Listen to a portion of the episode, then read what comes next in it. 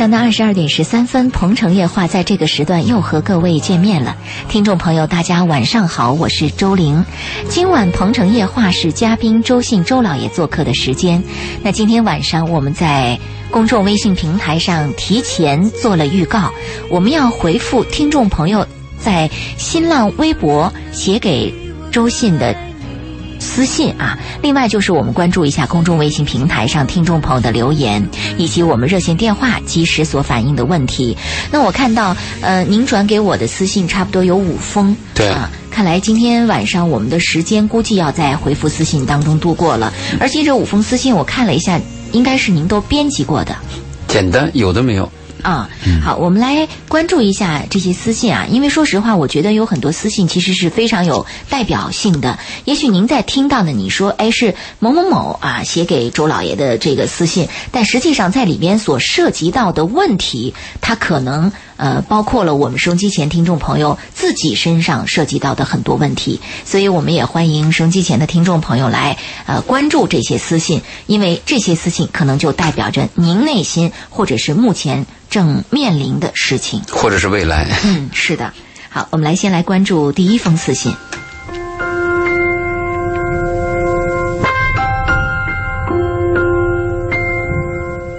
第一封私信是这样写来的，他说：“你好，周老爷，我的男友比我大十一岁，我二十五岁，我们是同事，相识两年了，确立关系有半年了。”虽然他都已经三十六岁了，但他之前一直单身，可能是他比较自卑又很自尊，导致他一直单身，缺乏与人相交的热情和能力。但我喜欢他，喜欢他的人品，他做事认真，待人诚实，处理问题细致。我特别珍惜这个男人，如果我错过他，我这辈子就没有了。可是我的父母坚决反对这个男人，因为他比我大十一岁。爸妈说他比我大这么多，今后他先老，他先病，他先死。等他老了，我还年轻，却要伺候一个又老又有病的老男人，一定会过得非常苦。如果还要照顾家，再有个孩子什么的，就一定会后悔的。要我立即断掉这个男人。还批评我太冲动、太年轻、太幼稚，可我就是舍不得这个男人。我已经做好吃苦的准备，我会克服各种生活上的困难。可我的父母就是反对我，还说我的决定过于草率。周老爷，你说我该怎么办？我又舍不得放弃这个男人，又很难违抗父母的命令。周老爷，给我出个主意好吗？这种情况，其实，在我们收机前的年轻的朋友那里遇到的还是蛮多的。对，嗯，自己的这个婚恋受到家庭的阻拦啊。对，就是这个问题呢，它在我们很多家都出现。就是你要找一个男朋友，如果是仅仅按自己的标准去找，本身都已经很困难。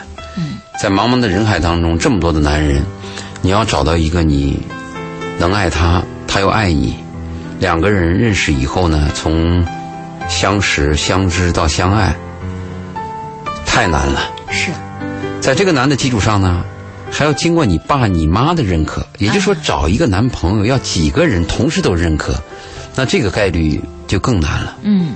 如果他问我的意见呢，我的意见是应该坚持一下。嗯。因为一生当中，我的体会是这样：找到一个工作可以换啊，如果工作有问题，我可以换，或者我穷一点。我钱少一点，但是找到一个自己愿意爱的人，而且爱到这种程度，就是他说了一句话，他说：“如果这个人呢，我错过了就没了啊。”对，他说了这个，这个就是我经常讲的一句话：“错过一刻，错过一刻，即错过一生。”嗯，有的人会这样说：“啊，离了你这个世界一样转，但你注意，这个世界转和个人转不一样。”这个世界离了我们谁，他都在转。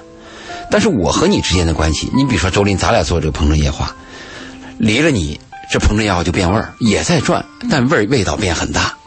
离了周老爷也会变很大。那对这个女孩来讲呢，这个男人没有了，你说再找个男人，那味儿可能就变得更大了。是，所以，既然有这样的问题呢，我是坚持他应该赌一把。嗯，啊，我曾经跟女孩也不止一次这样讲，在你一生当中，几乎是很难碰到你爱的人，那怎么办呢？就自己努力工作，完善自我，找自己喜欢干的事情，多交几个朋友。一旦碰到了你爱的人，有一天你爱的这个人和你的工作发生分歧的时候，宁愿放弃工作，嗯去赌一把这个男人，尽管十赌九输，啊，但是还是值得一赌的。但是你这个赌的基础要有，不是我爱的疯狂的时候瞎赌，他是要有数据的。比如这个女人她这样讲了，她说这个男人做事认真，待人诚实，处理问题细致。这都是很重要的优点呀。当然的啦，这种人认真诚实，处理问题细致，你到哪去找去？嗯你把这几个问题好合到一起，他的缺点是，他自卑，嗯，还有点自尊。一般自卑的人，他表现出来的都是过分自尊，稍微说他一点，或者一句话说不对劲儿，马上就脖子就硬起来了。嗯是过分自卑的人，往往显得是过分的自尊啊。他与人相交缺乏热情和能力，那每个人都有短板嘛。那也许对你来讲是好处嘛。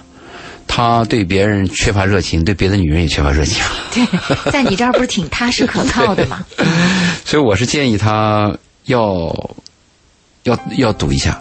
那另外他还有一点呢，他这个人是同事，同事相识两年，确立关系有半年，也就是说，他的初级关系是以同事上升为恋人，恋人确立为未婚夫这样的关系的，可能比较真实。比如你一介绍说这个男人今后是你的丈夫，那这个人就开始装了。嗯，同事的问题在哪里呢？比较真实的袒露自己。对，这是他的优势。缺点在哪里呢？就是没有退路。啊我，们讲的办公室恋情嘛，对，一旦是不成了，你觉得这往哪儿去啊？没地方去，对每天还得见，嗯，啊、那关系你那真是相太处起来比较难处了，尴尬。太难处了。嗯，所以他这个认识的情况又比较真实。哎呦，这个世界上，我我跟你说，他爸他妈没有听的节目，他爸他妈要听我的节目啊，我真要跟他爸他妈讲，让他爸他妈去看看那个李安拍的一个电影，好像是呃叫什么，就是他讲他的儿子去美国，嗯，碰到一个恋人，家里反对，最后儿子跟妈说了一句话，他说妈，你知道吗？在这个世界上。碰到一个我们能相爱的人有多难呢？就这一句话把他爸妈打动了，啊，他爸妈同意了吗？就我就想跟他爸妈讲，你的女儿在这个世界上碰到一个能相爱的人，是多么的难呢？大十一岁，大十一岁，大二十一又怎么了？我的女儿能碰到，假设我的女儿啊，嗯，能碰到一个男人，她真的这么爱，那个男人又爱她，十一岁、十二岁、十三岁、十五岁，我都忍了。是理智与情感吗？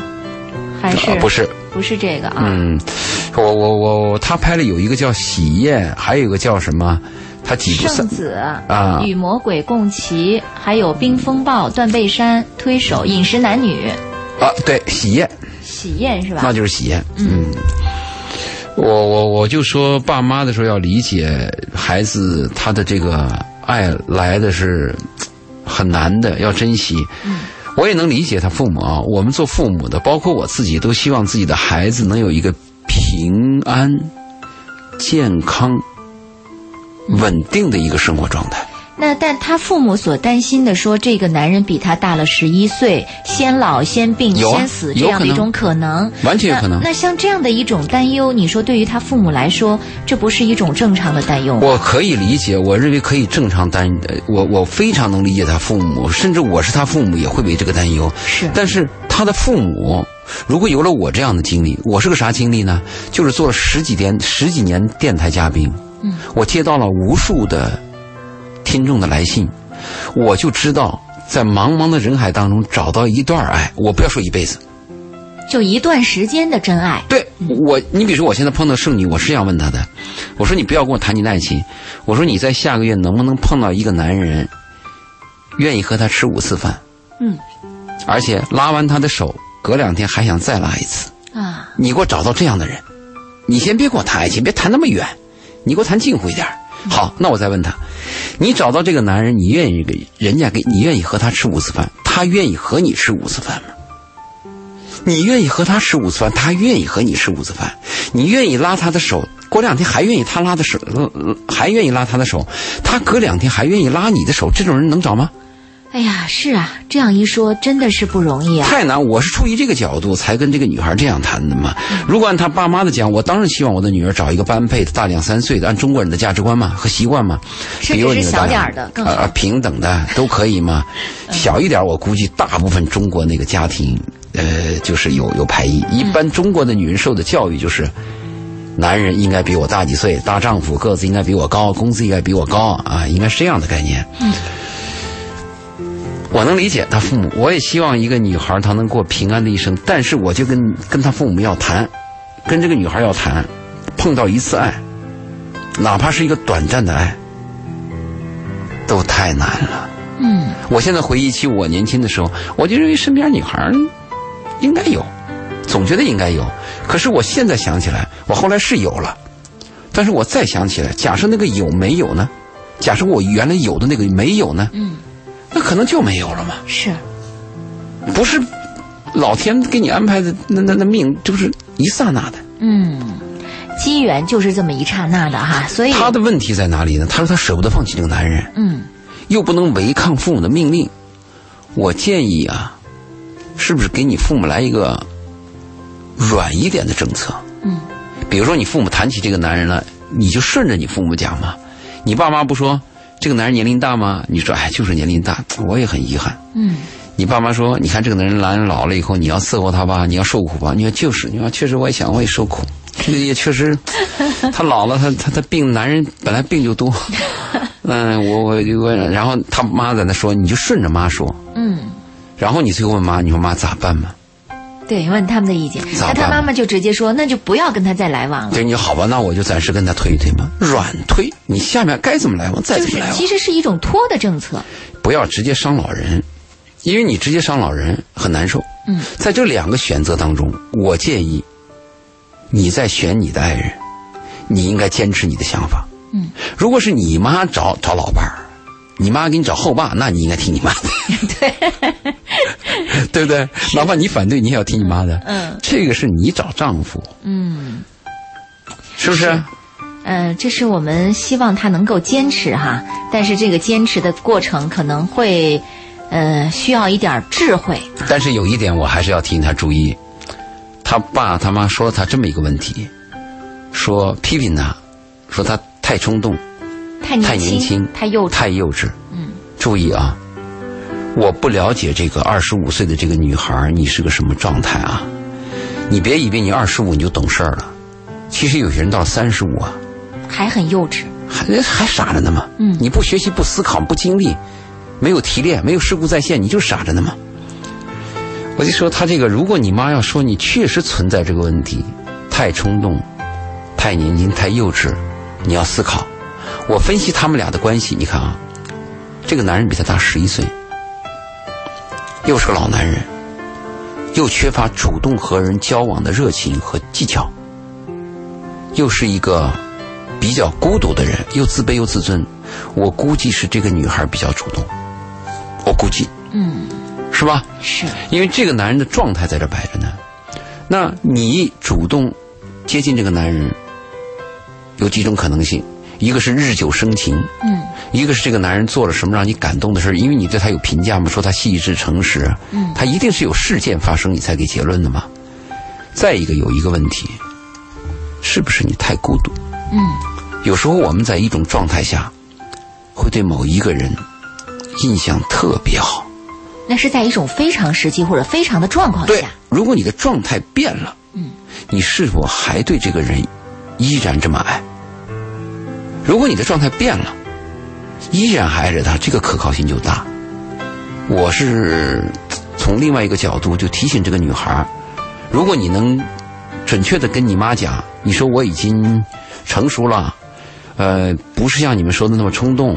虽然我幼稚，我在认识这个男人面前，我已经混过两个了，我也是情场老手，那倒还可以。是。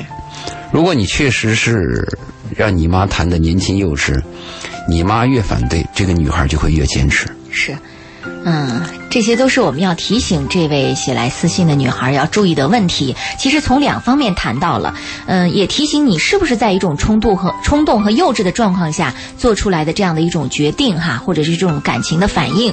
那么这两点呢，都请你自己来衡量一下。时间关系，我们先聊到这儿，下一时段回来我们再来关注一下其他的私信。欢迎大家继续收听《鹏城夜话》，下期。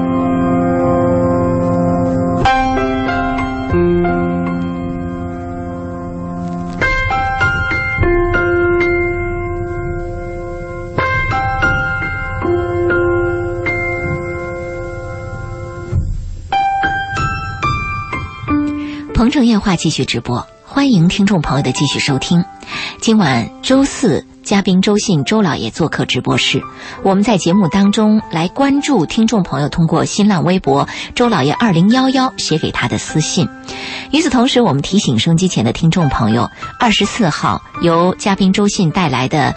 什么是爱情？什么是婚姻的主题讲座继续接受大家的报名。我们的报名方式有三种：一种是通过我们的公众微信平台，直接把您的电话号码和姓名留在公众微信平台上；另外一种方式是拨打我们的客服热线三个三五个幺，在上班的时间进行拨打三个三五个幺；还有一种方式是关注我们先锋八九八的公众微信平台。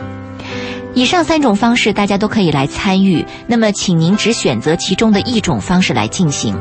呃，报过名的朋友不要再重复报名，因为我们在统计的时候会增加一道工序。呃，所以只要您是报过名的，我们都会在平台上看到您的报名痕迹，呃，看到您的这样的一个报名的序号，所以不用。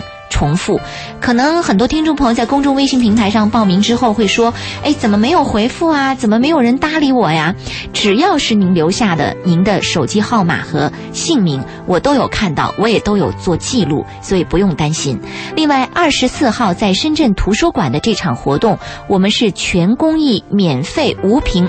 没有台阶啊，无平台式的这样的一个开放式的讲座形式。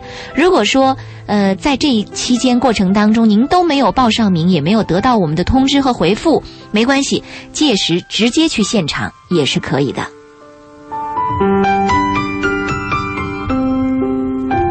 好，我们继续来关注听众朋友写给周老爷的私信。有一个问题，你说我们那个是呃。无台阶的，我们那是有座位的吧？有座位，有座位。对，我是说没有限制的台阶。啊，没有限制台阶。对对对，就是大家都可以。但是我们那分了上下两层。对。先去的朋友呢，坐底下一层。对。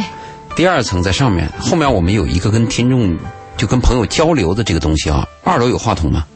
嗯，会有工作人员在二楼守候着。有有话筒，会有话筒的，对。一楼当然比较好，我们更直接一些，离得近嘛。对，届时我们会让工作人员在一楼和二楼都有停留啊，会有工作人员在上面跟我们来安排这样的一个对话的机会。但是我估计我们的时间很紧张，因为我们只有两个小时的时间。那我前面少说一点嘛，跟听众交流多一点嘛。对，我们尽量多交流，而且我们是希望给单身的朋友有一次牵线搭桥的机会。只要他愿意。对，而且我们也想通过这样的一次机会来。试一试，因为将来我们有可能会在线下做一些类似这样的活动，啊，牵线搭桥的活动。就是他提问，提问以后，他站起来，如果跟我们有交流，他愿意把自己的手机号，嗯，和名字公布，那现场就会有人记录。嗯，将来我们可以设置一个微信群，现场大家都可以微信群，对，都可以进入到这个微信群当中。注意，这个我们要谨慎，因为婚恋的问题啊，我们你看，我和你做了个月下老。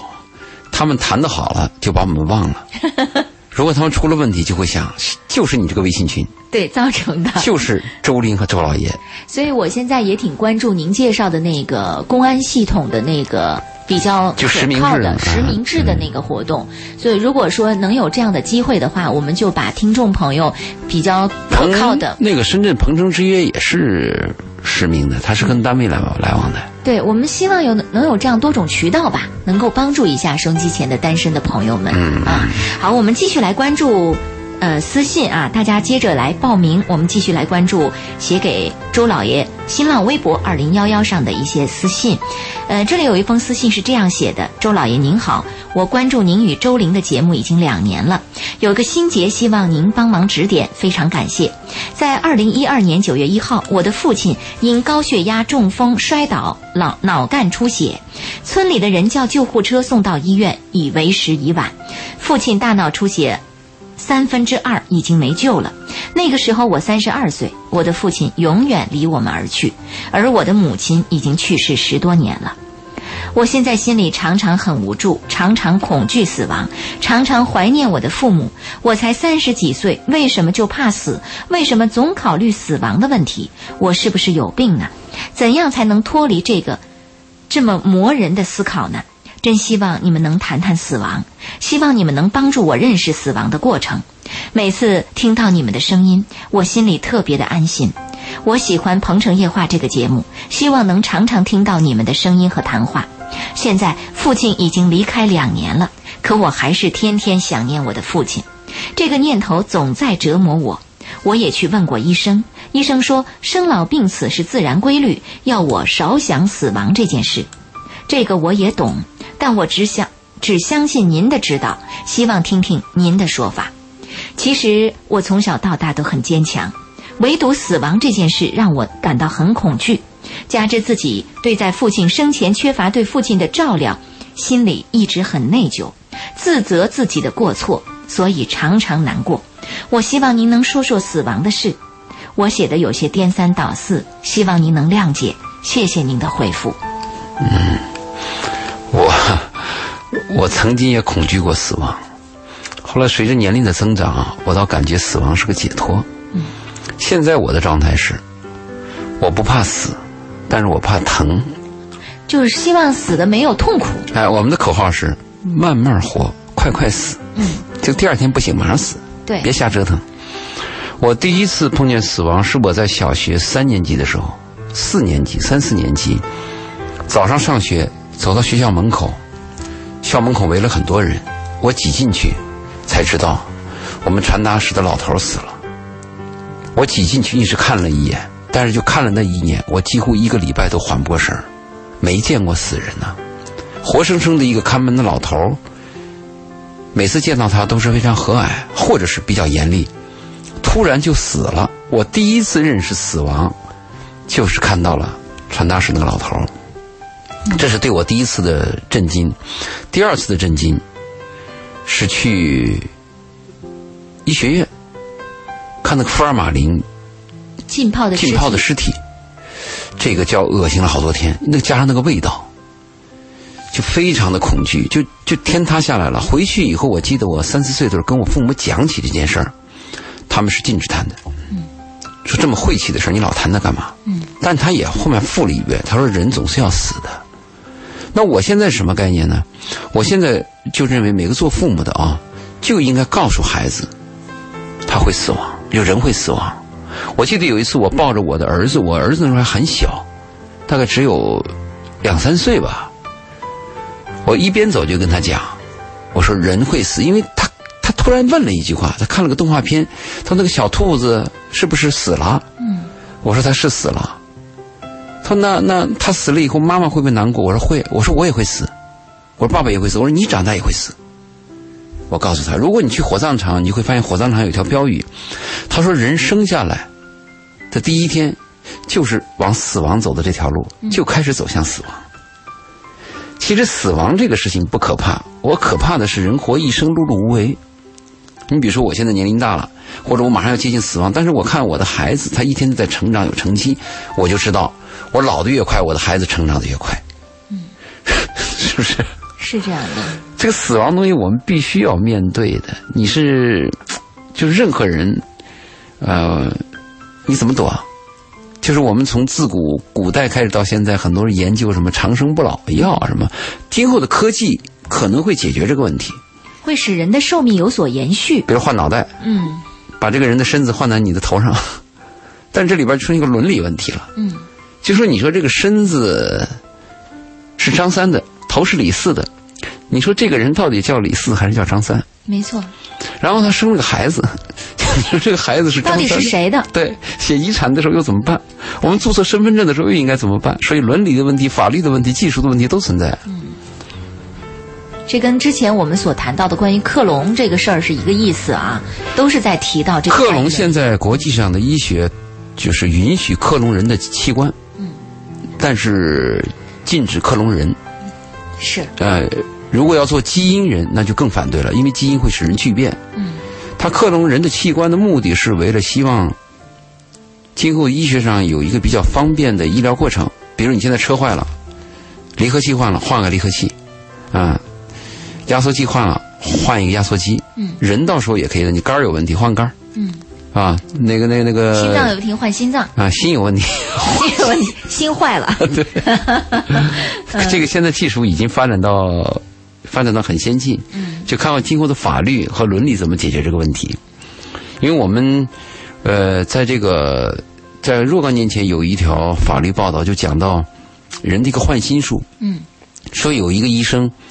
他就自作主张的把一个人快死的人那个心掏出来，嗯，换给一个另外有心脏病的人，这在国际上是有争议的。是，换过去以后，最后判他什么？判他杀人，判他谋杀。啊，因为那个人是濒死。所以说你对你你你你你是谋杀，嗯，啊，那这这问题就太复杂了。所以我们对于死亡来讲，我们应该要要要首先应该正视它。没错。啊，我们迟早要有一死。就是我们活的这个过程啊，有没有意义？我们能做点善事儿，还是做点恶事儿？我们这一生是怎么度过的？这个可能是我们要思考的问题。其实，如果对死亡有一个更深入和全面的了解和认知，反而对我们的生的这个过程、这种质量啊，会有一个重新的判断和审视。你会珍惜生命吗？对，嗯，过去我呢，每次上飞机前要写遗嘱，特别恐惧死亡，因为父母在世，孩子又小。现在我就无所谓了，嗯，遗嘱当然还是要改一改啊，你你你怎么处理这个问题？但是对于死亡来讲，就不要。但是有个有个有个问题啊，我对死亡的理解也有他这个过程，而且我不能跟这个听众去比。这个听众后来我问他了，他是一个三十五岁的，就三十几岁的女人，嗯，她有一个儿子，在全班考试考的最好，前五名啊，哎呀，不错，十三岁，嗯。她还有个女儿十岁，学习也好。那多大的安慰啊！我不知道这女的怎么回事，这俩孩子在班里边考试考的都好，其实她应该很庆幸，而且他们的家庭还很幸福。嗯。那言外之意就是夫妻关系也很好嘛。嗯。是不是因为很幸福，更珍惜生命，害怕离去？我曾经看过一个小故事，小故事里边讲的一个做父亲的，以前特别爱酗酒，而且脾气特别不好。当这个父亲年龄大的时候，突然有一天，这个做父亲的改了，也不酗酒了，脾气也变好了。嗯，后来是不是就该死了？基因突变有时候有问题。这个做儿女的就问这个父亲说：“为啥？为什么你突然变化这么大？”他说：“有一回啊，我看到就是我玩的这个呃一一波人当中有个老头儿。”他死了，死的时候，他的这个子女在这个追悼会上哭的时候，是说了一番什么话呢？说：“爸爸您去世了，我妈妈也去世了，我从此以后变成孤儿了。”嗯，他说：“我突然想到，说我得好好活着，我是为谁活呢？为我的孩子活，让我的孩，我无论多大年纪，我的孩子多大年纪，我活着，我的孩子就不是是孤儿，他们就有享受父母的爱的这种机会。只要你有爹妈，你就不显老，你永远有人。”有人疼啊，有人疼你吗？你到八十岁，只要你你你爸你妈活着，你还是儿子和女儿嘛。是。所以有句话这样说呢，《百年孤独》里边讲，死亡是隔在父母和我们之间的一道门帘。嗯。只要父母死了，这个门帘就打开了。打开了，我们就看到死亡了。是的。可能跟年龄也有关系，就是这个女人她三十多岁，她对死亡的认识和这个年龄大，就是夕阳。西夏的人的感受是应该有区别的。曾经电视台采访过一个将近一百岁一个老女人嘛，就问他，他说：“你别采访我，他说我现在真不想活着，我认识人都死光了。嗯，现在认识我的我都不认识。是，而且我们也能理解的是，这位给您写私信的这位女士，她的母亲去世的早。然后父亲在去世的时候又没有得到她很好的对，这个是她的内疚。对这两个问题都使得她过早的，或者说在人生当中过早的面对了直系亲属的离去，这让他对死亡可能有了更深层次的理解和认知，也让他觉得死亡是蛮可怕的，非常可怕。呃，他说了一个对父母的这个内疚，我可以理解。当时他父亲啊，我后来问了他，他的父亲呢，半年前就已经讲了自己身上有些难受的症状，嗯，但是他忙，就是为说哎，说拖一拖吧以为是，小毛病，等我过一段回去再看，就这半年，就说等着这一段出事儿了。所以身体上如果有什么病啊，有什么感觉啊，要有早处理问题要早。我们做儿女的要提高警惕啊。尤其是父母年纪大了，要经常的真的是要检查身体。本身有些父母他就是害怕给孩子添麻烦，如果他跟你讲他有些地方难受，可能都是真的很难受了。嗯，这个要注意。嗯、他还说了一个，他说医生问他是不是有病，惧怕死亡。其实每个人都怕死亡，我们每个人都惧怕死亡。有时候你会在想，死亡不知道会把我们推向什么样的一个黑暗的境地。嗯，你会在思考的是，我死了以后去了哪儿？是这种感觉很恐惧，因为你是未知的嘛。对你没有体验过死亡的那种那种感受，所以你不知道闭上眼睛之后迎接的是什么。嗯，你你你有没有做过全麻？有做过，几次？嗯，两次。我两次，对我也是两次。我第二次的时候啊，我还真的想体验一下，因为第一次就糊里糊涂过去了。嗯第二次我就想体验一下死亡什么样，我就想知道这个怎么样离开这个人间。嗯，你根本就体验不到，就他那个麻药啊，你一下子就瞬间就不知道，嗯就什么都不。等你醒来的时候，就是另外一个天。是的。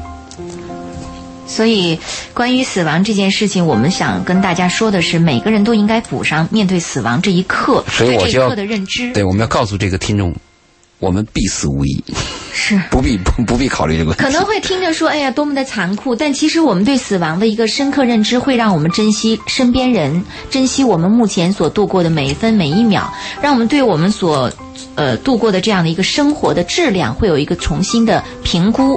呃，什么才是我们应该争取的生活品质？我们在活着的这个每一天当中，我们应该如何让它活得到最后？我们离开这个人世的时候，我们不不至于那么多的遗憾。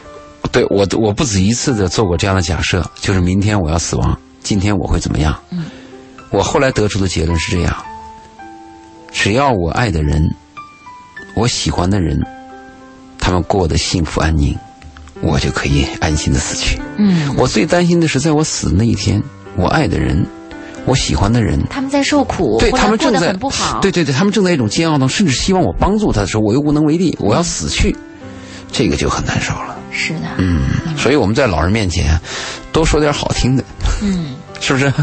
特别在垂死的老人面前，我们只能报喜不报忧嘛。嗯而且我们现在也注意到，说明天和意外真的不知道哪个先来，呃，也未必说是，呃，对于老人家是如此。其实我们真的是对待生命都应该有一种敬畏之心，有一种善待之意。珍惜。嗯还有一些老人，他们死怕死啊。我们说老人有些什么这个怕死、爱钱没瞌睡，但实际上老人怕死，我体会了，有些老人怕死，他不是为他自己，他真是在操心。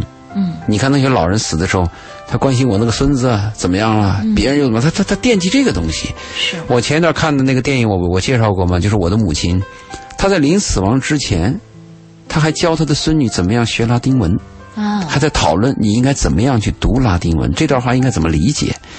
很多老人他真是为别人而活着，他不是为自己活着。我估计，这个听众给我来这个信，他也有为他的孩子、为他的家担忧的这种心情。对。也许越幸福越美满，孩子越听话越乖巧，他越害怕。当然有一个问题啊，你孩子现在十几岁，你一定要活着，要好好活着呀。嗯，是不是啊？什么时候死啊？没用的时候，给别人添乱的时候。我觉得现在，你首先我们知道必死无疑必这件死无疑这件事儿，其次就是说怎么死？先别想那么多，因为你你你这个想没用嘛，你不能够好好过好今天的每一天。你想的太多，反而忽略了对今天的这种呃认知或或者是接纳啊、我觉得这位朋友应该是现在还是要少想一点我。建议他去看两部电影。嗯，一部电影是西班牙的《深呃深海长眠》，深海长眠，对，讲的是一个西班牙的真事儿。他获得了九四年吗？还是九五年的最佳奥斯卡外语片。嗯，一个男人，二十多岁，一头栽到海里边跳水，出来以后高位截瘫。哎呀，他五天以后醒过来，他的回忆是这样说的：我醒过来的第一件事儿就学会了微笑。嗯，我想喝口水，我要对我的外甥微笑；我想吃顿饭，我要向我的表妹微笑；我想把电视机打开，我要向我家的阿姨微笑。反正他的任何行为，我要上厕所都得向别人微笑，所以他非常痛苦。他就在西班牙的法院申请安乐死，嗯，但是安乐死违法，第一年驳回，他第二年再申请，一直坚持了十几年，嗯，十几年驳回，驳回，在西班牙引起了轰动，在欧洲引起了轰动。电影结尾的时候，四十多个朋友，每个人在他面前的杯子里滴了一滴水，嗯，其中有一滴是氰化钾，哪一个朋友是氰化钾？没人知道啊，这样大家有无罪感吗？电影结尾的时候，他含笑喝了这杯水，离开了这个世界。就是我们对死亡要有认识，我们知道死亡，认识的越深刻，可能你对这个生命啊越加珍惜。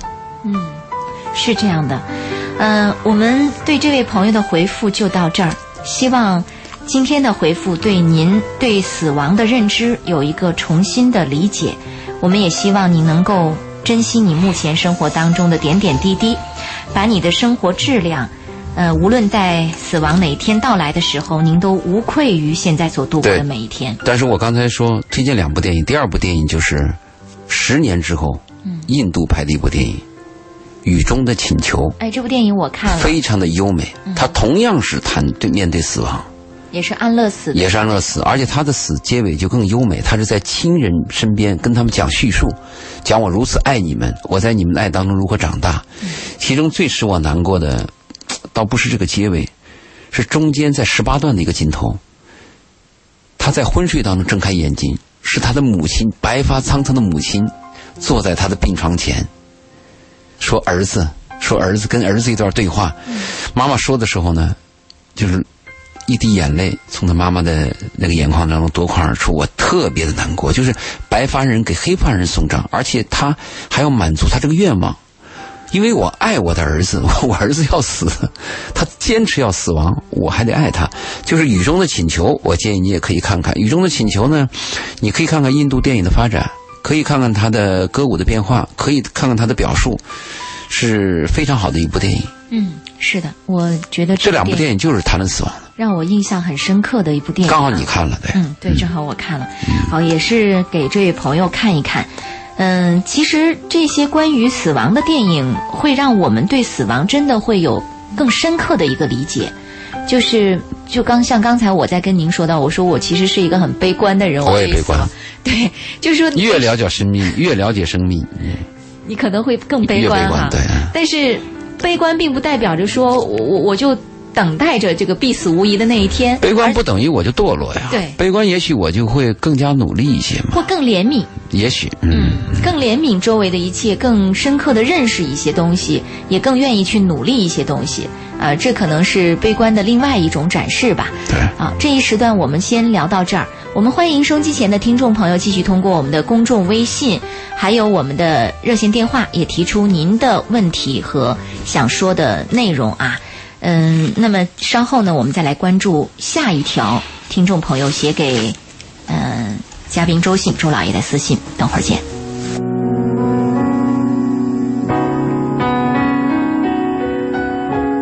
电话继续直播，欢迎收音机前听众朋友的继续收听。我们今晚的《鹏城夜话》呢，主要是在节目当中，呃，介绍听众朋友的私信，来回复这些私信。正在收听节目的听众朋友，可以关注一下我们的公众微信。那么在今天的公众微信平台上，我们提醒听众朋友，二十四号我们的这样的一个讲座的时间啊，呃，大家可以继续来参与报名。呃，刚刚在上一时段，我们说到了关于一位朋友提到的对于死亡很恐惧的这样的一个问题，我们也在节目当中对他进行了回复。那么继续来关注听众朋友的其他的私信内容。嗯、第三封私信看起来很简单，他说：“周老爷，我的问题很简单：一，怎样才能成为一个成功的男人？二，怎样才能成为一个像你那样的成功男人？看来已经把您当成这个楷模和奋斗的目标和方向了。每个人都有不同的经历，谁也代替不了谁。但是他说到这个问题啊，看着很简单，回答还是有难度的。是，首先，我们对成功的定义是什么？没错，是不是有钱就叫成功？对，有地位叫成功，还是说，这个我有一个美满的家庭，有一双可爱的儿女，这个这样的就叫成功？这这到底是在什么方向上来选择？对我们这个旧时是旧时代的时候，成功定义是金榜题名时。嗯嗯，后来呢，我们认为最早的时候是认为你上大学做个大学生就成功了。嗯。再过一段呢，就是你要办个公司，嗯，成为是个老板。嗯。后来我们就认为你有钱，这成功了。嗯再往后推呢，就是你很幸福，嗯，你家庭很幸福，夫妻很恩爱，没有离婚，这很幸福，很幸福啊，嗯就算成功。对。嗯，人生比较成功。嗯后来我们又发现什么呢？有些人虽然有钱，他并不快乐啊但是有些人他有钱还快乐，还健康，还经常有些爱好，嗯别人还喜欢他。哎，我们说这是一个成功的人。嗯，所以就看这个这个听众他是从哪个角度定义成功。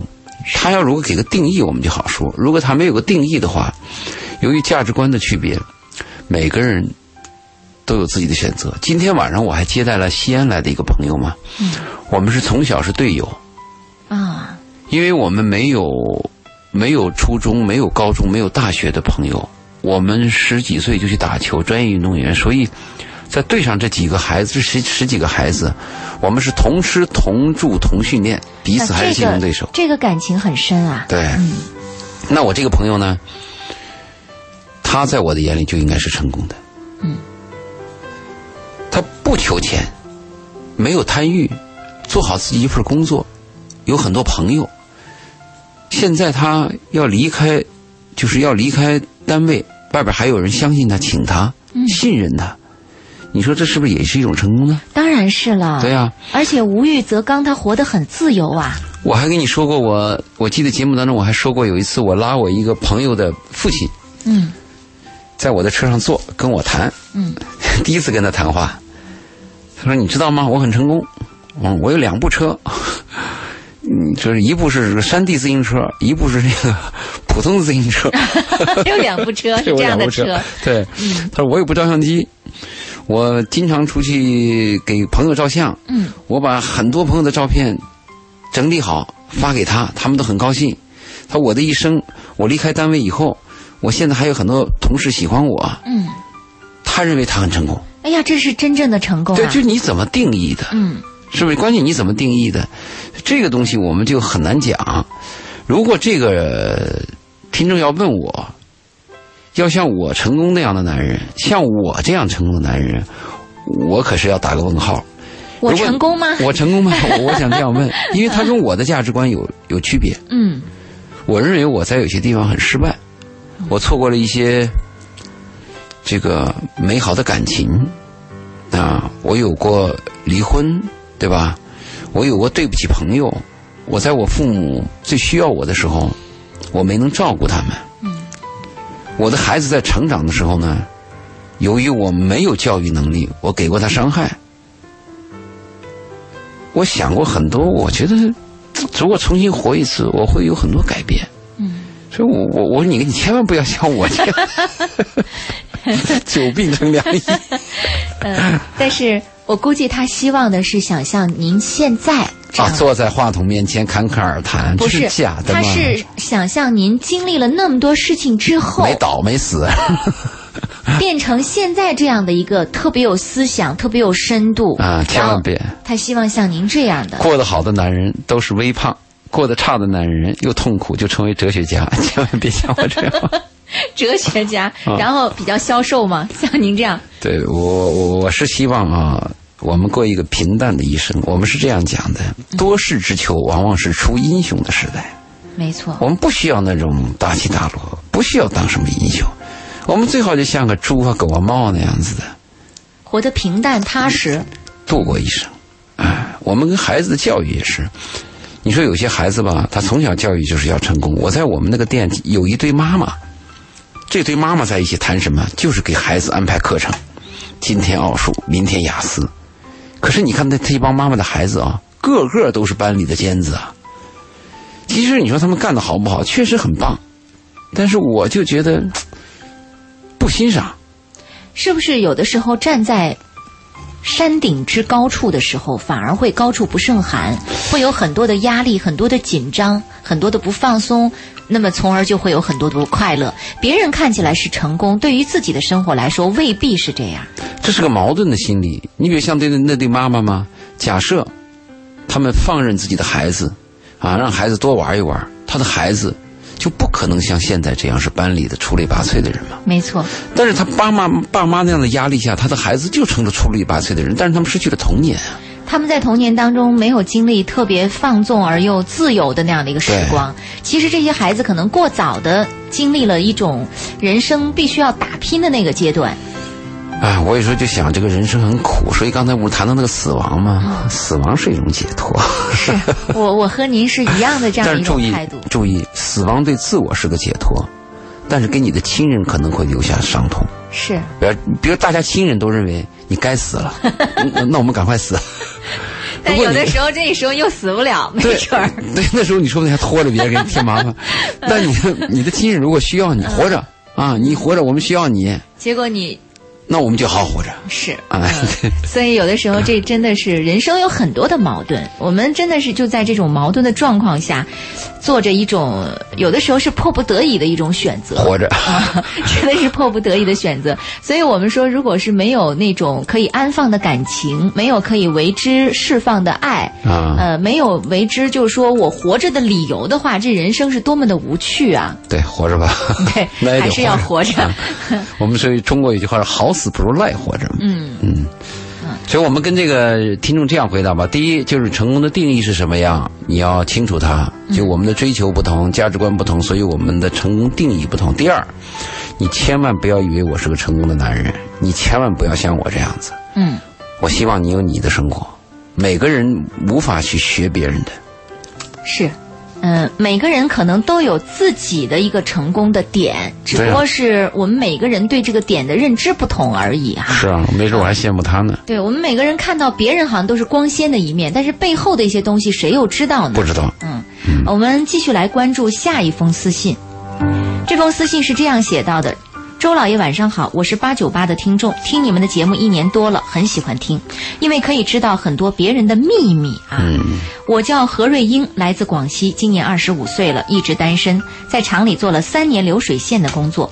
那期间通过学习，现在做文职工作，现在有一定的储蓄和时间，很想去学习英语。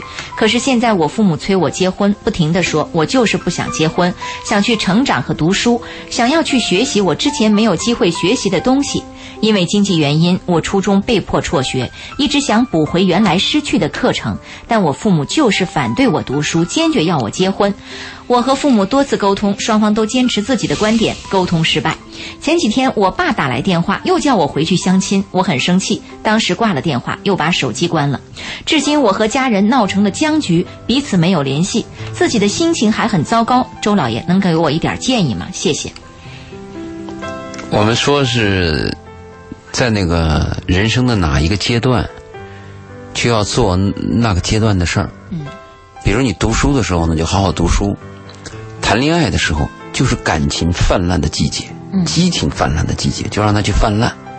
到了你身为人母、身为人父以后，就要做好父亲、做好母亲，是吧？到了再到了一个年龄老了大了，做一点善事儿，或者对年轻人有所帮助。或者或者给年轻人打打帮手，就每个人生存它是有一个阶段性的。比如这个这个叫何润英吧，他二十五了，读书的时候因为家里的经济条件呢辍学了。现在呢二十五岁该结婚了，其实二十五岁女人就是要该谈恋爱结婚了，可她要去读书，读书还选选选了个绝活嗯，要学英语。是，你要知道那个英语啊。你不要说你学好了，你把那音标念好都差不多了。我估计这英语你学到三年以后，也就是一个 open the door to see the mountain 的这个水平，或者 day up。这，就我我我我说你这小何啊，你听我节目，我跟你讲啊，第一，我告诉你，你爸你妈催你结婚是对的，是爱你的。嗯。第二，你要想去学习，我建议你也不要学英语，英语它需要环境，英语它是个工具，除非你今后要嫁老外，或者我过过一段我要出国留学，或者我要跟老外打交道。如果这些条件不具备，你学那英语真是占了你很大的时间，而且很容易往你花十倍的努力往下掉，很快。我在想，这个女孩她会不会，她会不会，实际上用这种方式在逃避一些？我也在想，她说她不想结婚，想去成长和读书。注意啊，你要结婚也是一种成长，对不对？女人谈恋爱、结婚就是一种成长嘛。他还想学我之前没有学过的、没有机会学的东西。这个世界太大了，你没有学的东西太多了，你只能关心跟你的生活现状有直接关系的事儿。嗯，是，嗯，其实想成长、想成，就是往前达到自己想渴望的成功，与这个结婚是不矛盾的呀。矛盾肯定是有矛盾的，但是一个阶段有个主题，二十五岁你就要结婚。不是我，我也看到很多人在这个一边结婚一边生孩子，人继续在做着一些事儿，在忙活这些事儿，没有耽误什么对你说的那个什么，是已经有一些基础的人。嗯，比如我大学毕业，我是博士啊，我兼了一个职，我干这个是可以。但是对于小何来讲，他有一个有一个冲突，有个爬坡的这个。对，他是初中就辍学了嘛。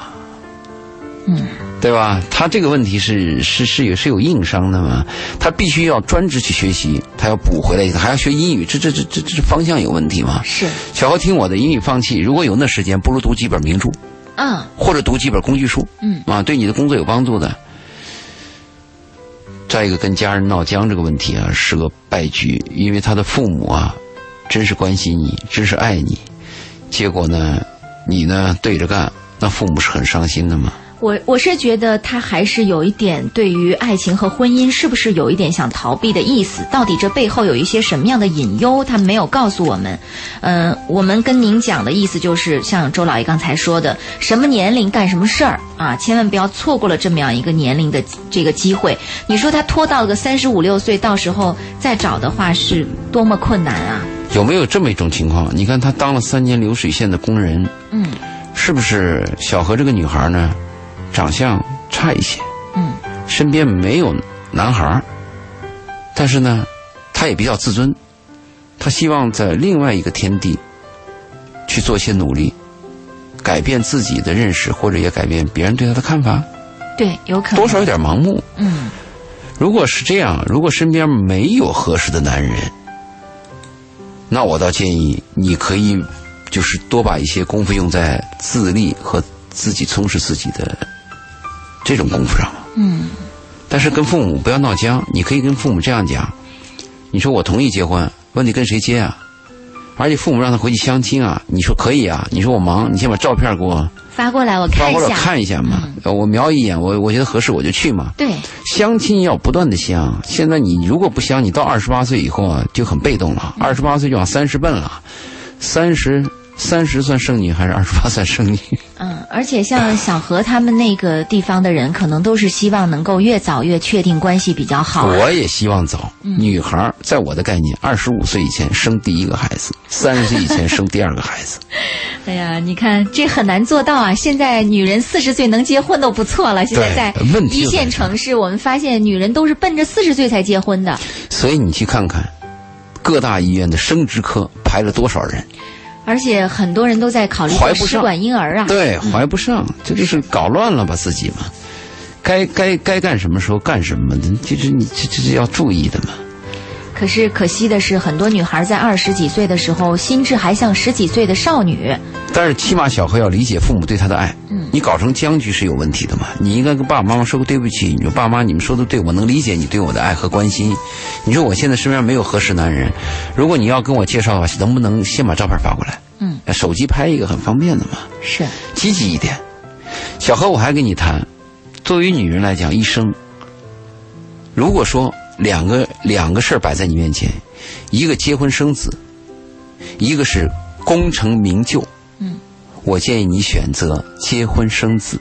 嗯，是很多女生其实还是有一种野心啊，希望能够功成名就，能够受万人的瞩目这样的一个机会的到来。碰不到。碰不到合适男人，那就这么干；如果碰到合适的男人，结婚生子比什么都重要。但是我们要肯定，随着社会的发达，虽然说大数据的时代来临，人的交往工具啊、通讯工具越来越发达，但实际上你发现，碰到一个知心的人的难度反而越来越大，人和人之间的冷漠反而越来越越来越浓。嗯好，我们最后来关注一封私信啊。这封私信说：“周老师您好，常常关注您的座谈会，每周期待您的声音，讲解的直接又独到，让我的生活。”是非常的受益，在所有的感情中，唯有爱情来势凶猛，又在分开后形如陌路。但最让人心动的仍然是爱情，爱情着实让人渴望。所有的单身女子都是需要的。你是否可以告诉我什么是爱情？为什么爱情这么难遇到？为什么爱情总会使我们受到伤害？没有爱情的生活是否有意义？这位朋友十分适合二十四号的讲座嘛？对我也是这样看。他的问题实际上就是我们二十四号的一个话题：什么是爱情？什么是婚姻？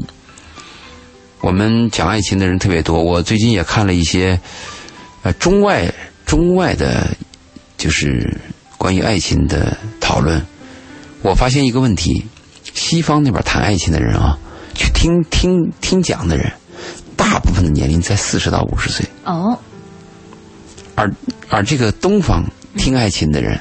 大部分是二十多岁，这是为什么？哎，很奇怪。嗯，呃，我就发现西西方他们那些人呢，他们开始思考生活，他们知道爱情和婚姻确实给人带来很多麻烦，他有些需要思考和了解的内容嘛，甚至他可以说是一种生活方式。我去听你谈一谈，但是我们年轻人可能听这个有实用性，就二十多岁啊，我是不是要找个男人，或者我找个女人要结婚怎么办？它是实用性的，和那个西方的，我看他们那个讲座的气氛是完全不同的。西方它就是有那种灵魂上的交流、学习、思考、对生活的这种嗯揣摩。嗯。但是看我们这个讲座，我就发现大部分年轻人是实用性。对。啊，我找到这个人，要不要跟他怎么样啊？他问我这样，我应该怎么办啊？家没钱，我应该怎么样？实际上你会发现，整个社会现在不都是实用性的一种态度吗？糟。我们现在对于所有的东西要要来要的这个感觉，就是说，你赶紧告诉我答案，你赶紧告诉我明天我能不能发财，我怎么发财？你赶紧告诉我明天我的爱情在哪儿，那个人在哪儿，我直接奔他而去，然后就拉倒了。非常糟。就没有人在这个过程当中说我要去学习什么，我要去考虑思考什么。嗯。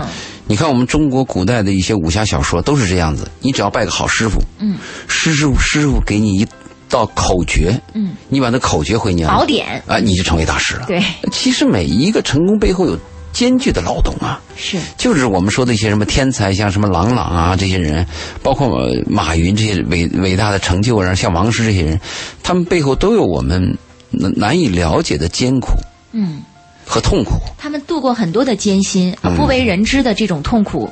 对我，我倒是希望我们在在这个二十四号的时候，这个听众你能去，我们在现场跟你谈谈什么是爱情，对，什么是婚姻啊？如果。正在听我们的节目，赶紧把您的电话号码和姓名报在我们的公众微信上。如果不方便的话，可以在明天上班的时间拨打三个三五个幺，留下您的联系方式。但是他最后两句话，我倒想说一句：最后两句话这样说的，为什么爱情总会使我们受到伤害？这是他的第一句话。嗯。第二句话是没有爱情的生活是否有意义？嗯。第一句话我要告诉你，爱情不会使我们受到伤害。受到伤害的是我们自己。受到伤害的一定不是爱情。嗯。只有一种情况，所谓爱情伤害，就是那个爱情你们俩相爱，但是不能在一起，由于某种客观因素啊，比如像罗密欧与朱丽叶，嗯啊，这个呃梁山伯与祝英台，类似这种客观原因之外，你说爱情使你受到伤害，这个是你你那个是爱情，我们不能在一起。如果真是爱情的话，它不会使你说爱情会很甜美的。问题是我们很多男女碰到的不是爱情，就是男女关系啊，对男女关系。最后我对你盼有希望，最后我又被你骗了，或者我为什么很失望啊？怎么啊？我想得到你啊，后来你又怎么跟那个人又好了？你又对我不忠了？就这些乱七八糟东西，你说你使你说使你的贪欲受到伤害？嗯，是这个东西。真正的爱情怎么会使你受到伤害呢？所以这是个逻辑上的悖论。嗯，对不对？对。所以我要跟你谈这个问题。第二，他说了一个没有爱情的生活是否有意义？当然有意义，多少人没有爱情的生活，但是奉献于人类啊，做了很多好事情啊。对，你要是指望有爱情的生活，那你这辈子糟了。你就认定你这辈子没爱情，也许会过得好。爱情是个奢侈品啊，真的是个缘分呢，是你碰到，是可遇不可求的呀。没准在你八十岁的时候他来了，有可能。对，在你对爱情毫无希望的时候，他突然到来了。也许是你在刚结婚以后发现来了。哎呀，这真经常来的不是时候。嗯、是经常来的不是时候。所以我给你肯定，没有爱情的生活是有意义，因为我们活着有很多意义，比如说你孝敬你的父母，嗯，你帮助你爱的人，嗯，是不是做好你的工作？嗯嗯，还有一个对待你的好的孩子，嗯，带好你的孩子，对，和你的丈夫和你的妻子好好相处。虽然我们没有爱情，我们有婚姻啊。是，所以有的时候你会觉得爱情好像它更像一种命运的安排啊。爱情就是我们看怎么定义，就是如果是这样定，因为你给我这个送了一个礼，明天我就喜欢你，后天你因为你的鼻梁高，或者是因为别人爱你都爱不上，我爱了你，就这这种爱情我们好谈。好，我们今天晚上的节目就到这儿，谢谢大家的收听。二零一五年交通行业技能竞赛。